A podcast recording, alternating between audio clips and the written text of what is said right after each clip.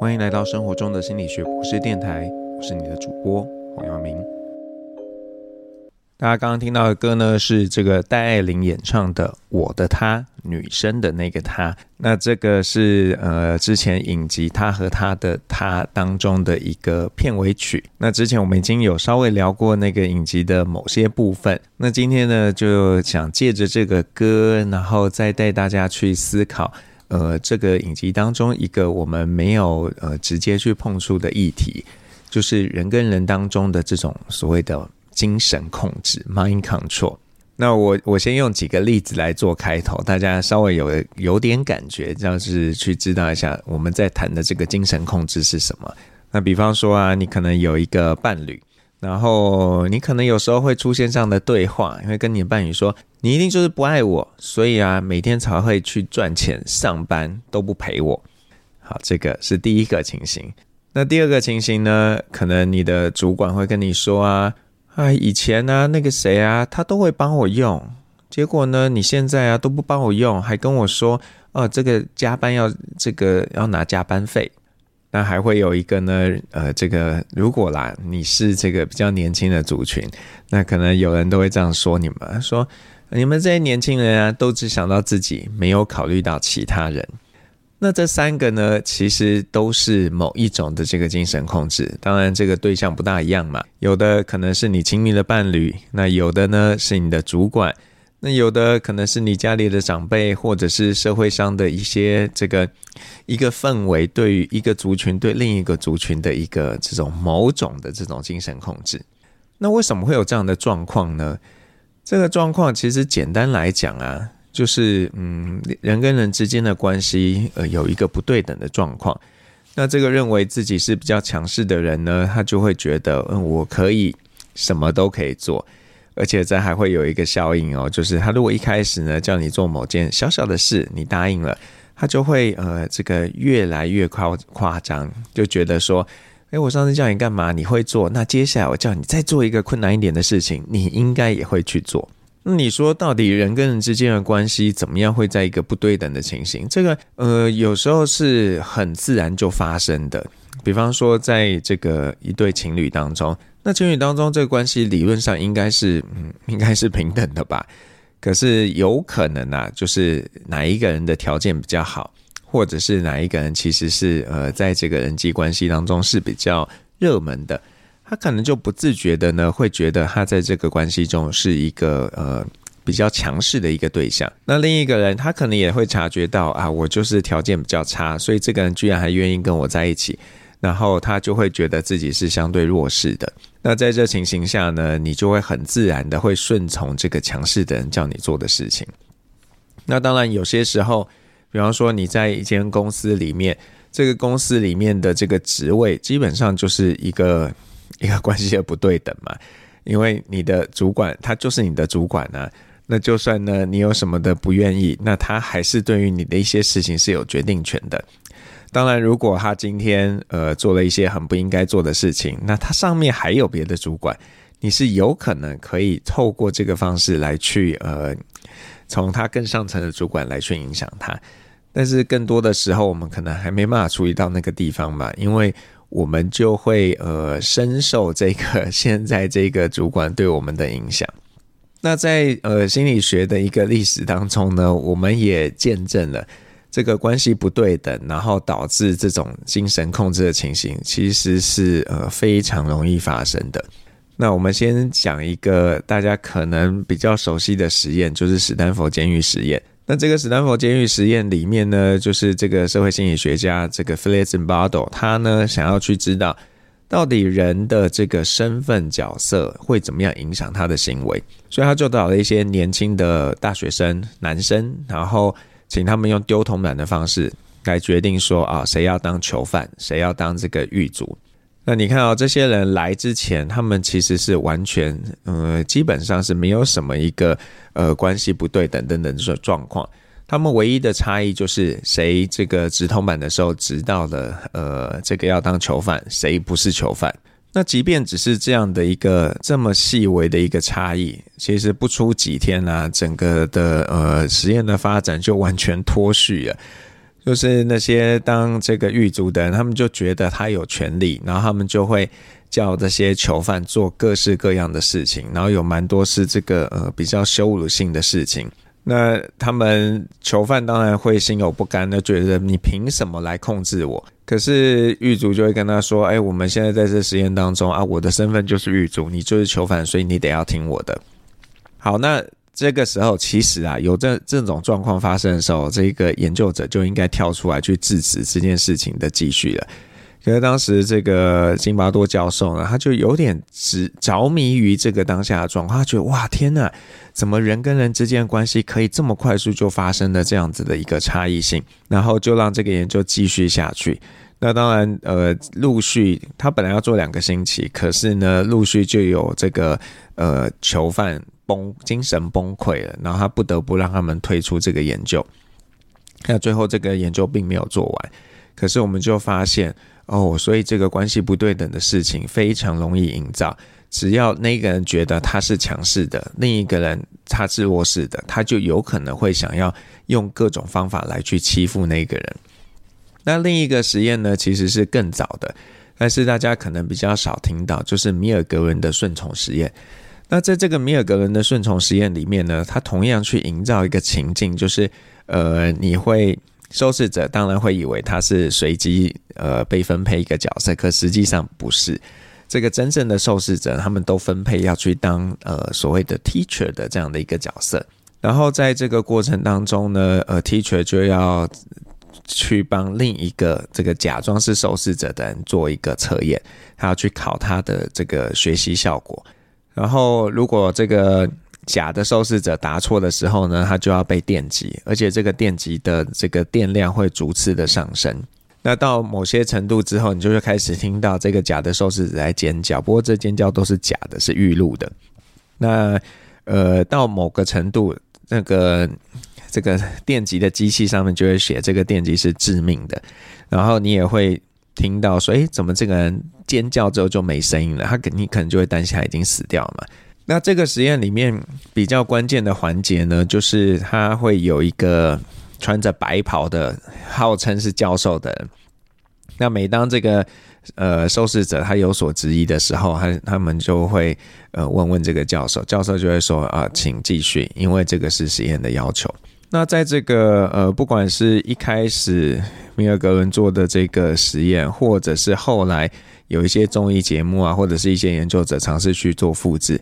这个一路电到底的人呢、比例都比呃大家预想的高，大概都有四成到五成的人是一路把人电到底，即便你觉得这个人已经死了，他们还是会继续电。那也就是说，我们有的时候呢，当我们存在一个关系不对等的时候，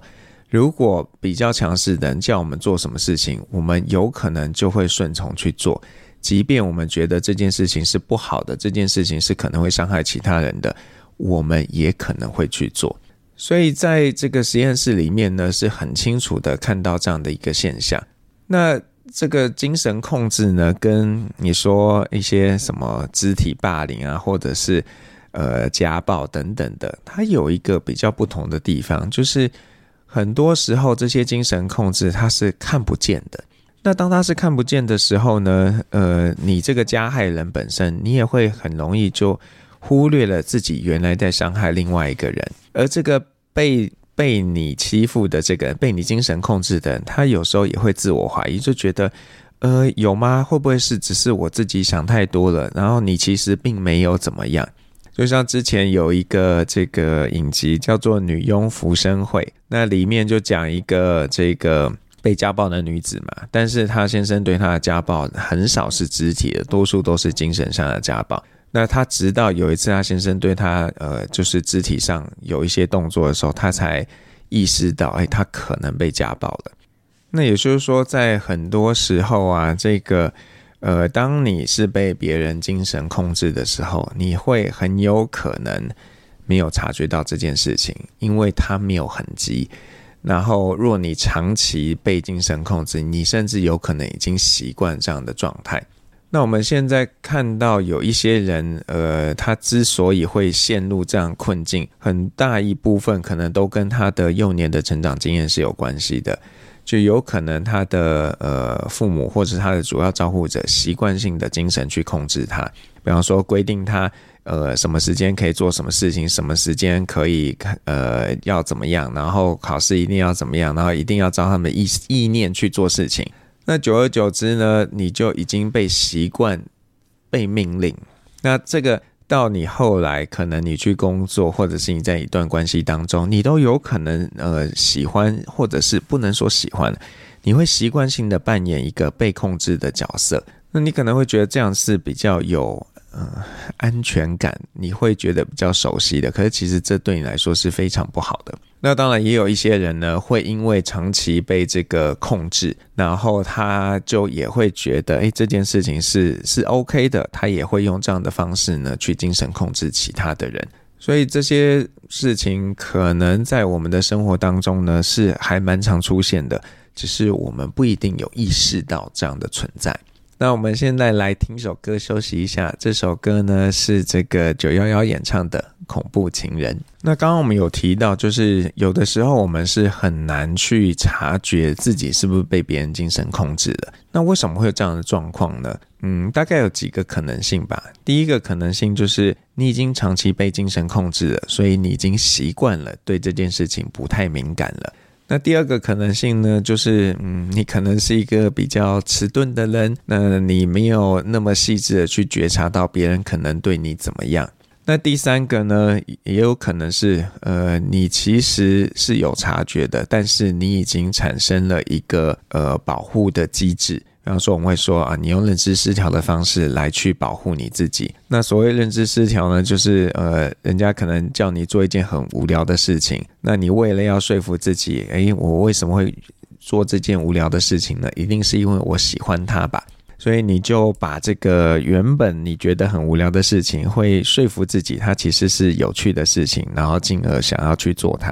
那在面对这个精神控制的这个状况呢，也有可能你就会呃说服自己哦，一定是因为这个我喜欢这个主管，不然的话他这样对我，我怎么还会听他的话？你会用这样的方式呢来去保护自己，甚至他对你做的任何事情，你可能都会帮他呃自动换个角度想说，啊，他不是故意的啦，他其实是关心我等等的。对，你可能有这样的一个习性。那如果你觉得刚刚听起来的啊都有点熟悉，那你很有可能呢就是一个被精神控制的一个受害者。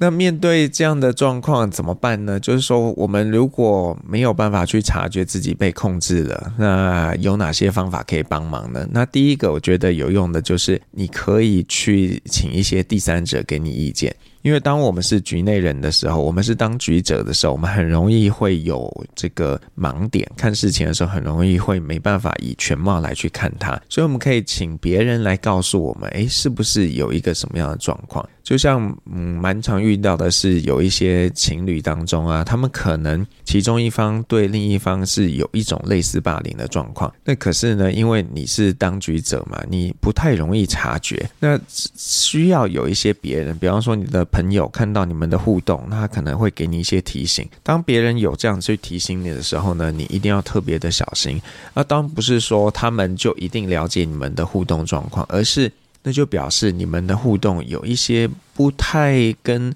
就是有一些不寻常的部分，跟大家习惯的这个平均值是不大一样的。那就意味着可能是有有潜在问题。好，那第二个做法呢，就是呃，有想办法去提升自己的情绪觉察，比方说，要能够更清楚的去意识到自己现在可能是难过，自己现在可能是愤怒的，而不要习惯性的呢都去压抑这样的一个情绪，因为有些人可能长期被精神控制了，然后他会演变出一个机制，就觉得哦，那当我不高兴的时候，我就算。表达了也没有用，所以呢，我要去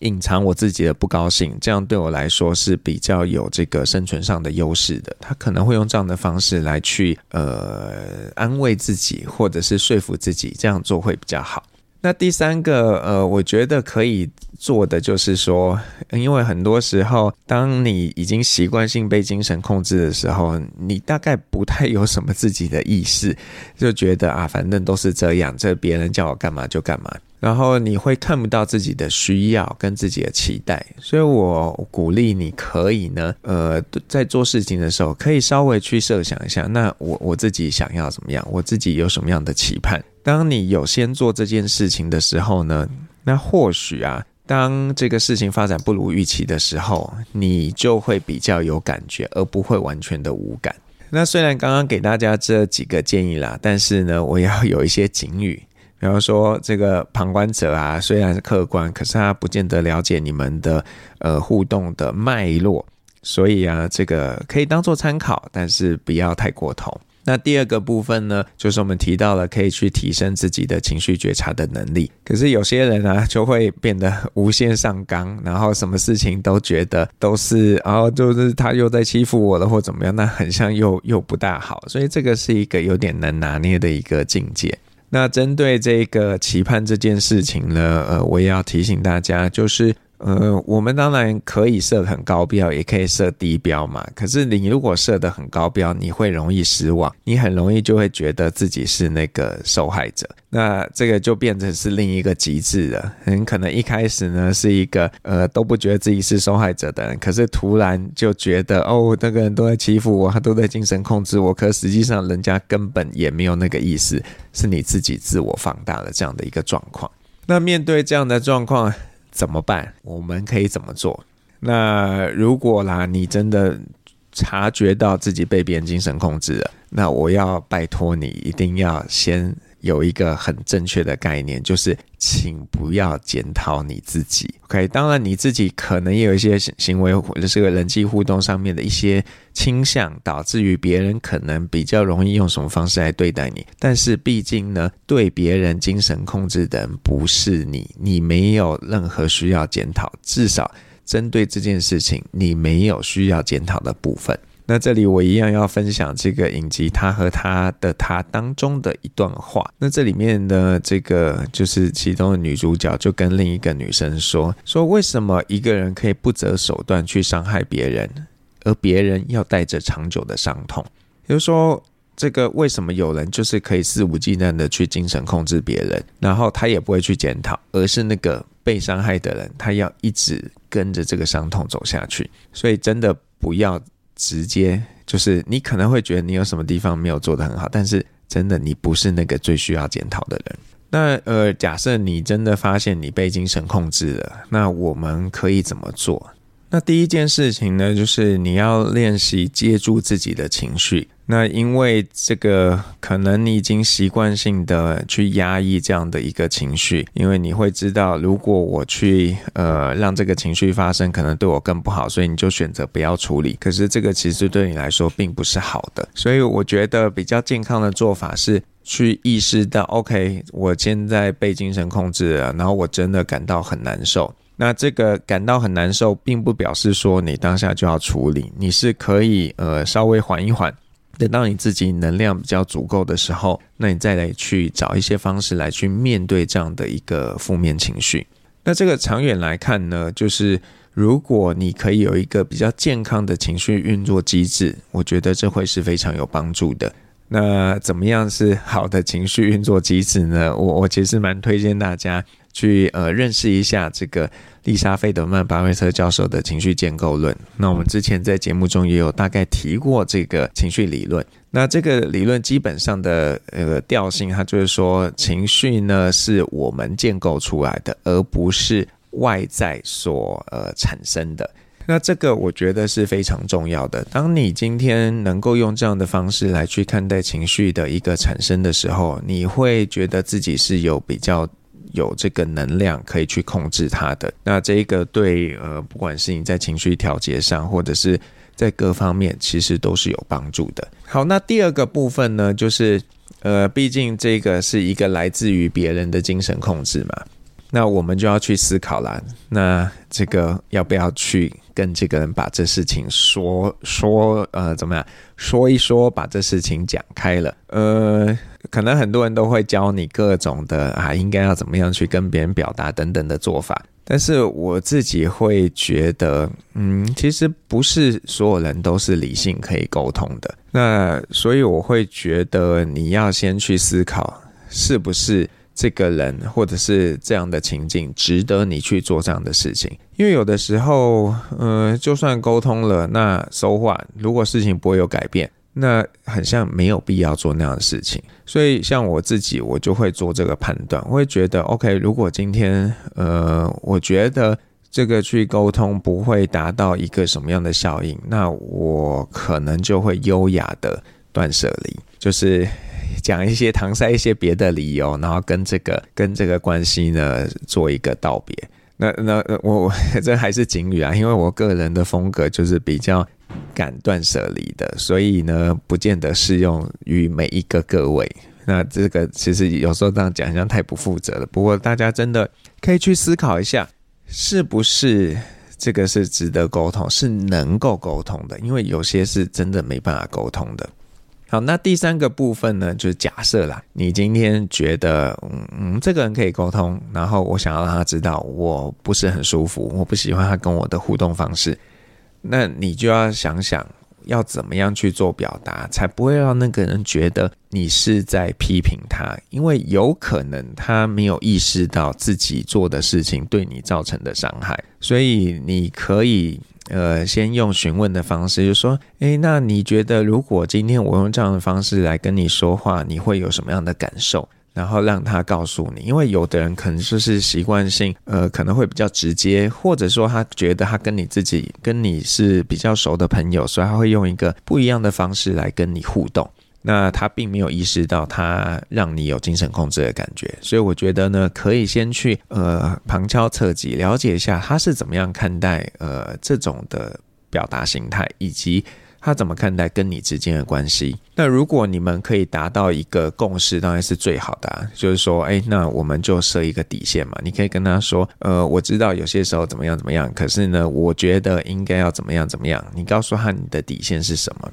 然后，如果你这个可以的话，呃，你觉得这个人要怎么样跟你互动，你会比较喜欢，然后你会比较舒服。那你就可以主动告诉他，嗯、呃，其实你可以这样做，那我就会怎么样？就像蛮多的情侣他们在吵架的时候，我想通常是男生就会觉得很无奈，就说啊，你跟我说啊，要怎么样啊？然后很多时候可能女生就会说啊，就那样啊，你为什么不会自己想啊？他就不会自己想啊。所以如果你希望可以改善这个状况，你可以多想一点。如果你有能力的话，就告诉另外一个你，你希望他可以这样做，这样子可能会比较好。那呃，跟大家讲了三个方法嘛，然后最后还是想要回过头来送给大家这个影集《他和她的他》当中的一段话。他说：“我也是被爱的，被整个世界所爱，被日光所爱，被层层袭来的海浪所爱。”那如果呢，你是这个呃人际互动关系当中的这个被精神控制的人，你可能很常会忽略了自己的感受，你也会觉得自己很像就是一个没有人爱的人，但是其实不是这样的，你一定要提醒自己，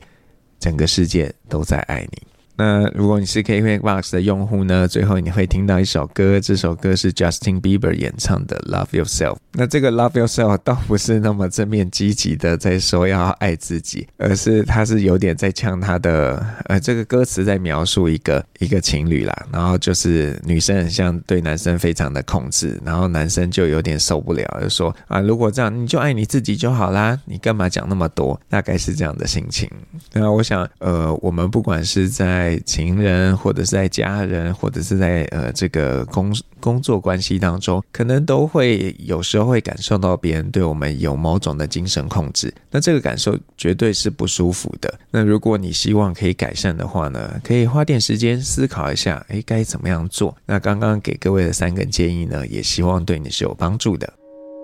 生活中的心理学博士电台，我们下次再见。